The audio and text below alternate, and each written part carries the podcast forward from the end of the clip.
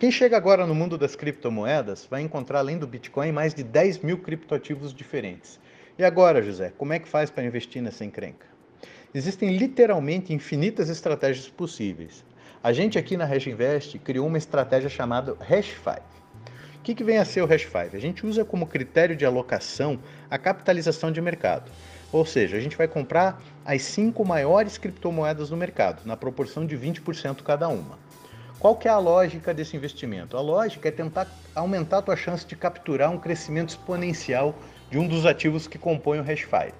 Vamos pegar, por exemplo, o dia de hoje. O Bitcoin está andando de lado no preço, ao passo que o Cardano valoriza mais de 15%. O Cardano faz parte do Hash 5, o Hash 5 capturou esse ganho do Cardano. O oposto também é verdadeiro. Vamos pegar o exemplo do XRP em dezembro, onde a empresa responsável por ele teve um embrólio jurídico e a moeda perdeu mais de 40% de valor do mercado. Isso machucou o índice em menos de 5%. Se você tivesse alocado ações XRP, ia ser bastante desagradável. Enfim, o Hash 5 é uma estratégia vencedora que acumula alta de mais de 40 mil por cento desde outubro de 2016, que é a data em que ele foi criado.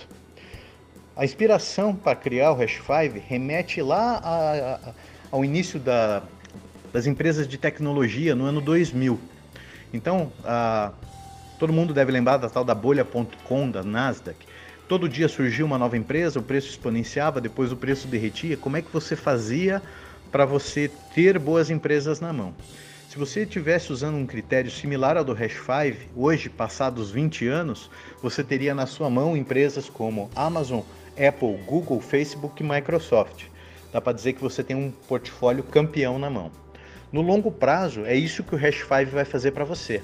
À medida que o mercado amadurecer, as cinco maiores criptomoedas do mercado serão projetos vencedores e serão projetos de alta valorização. E esse é o racional por trás do Hash 5.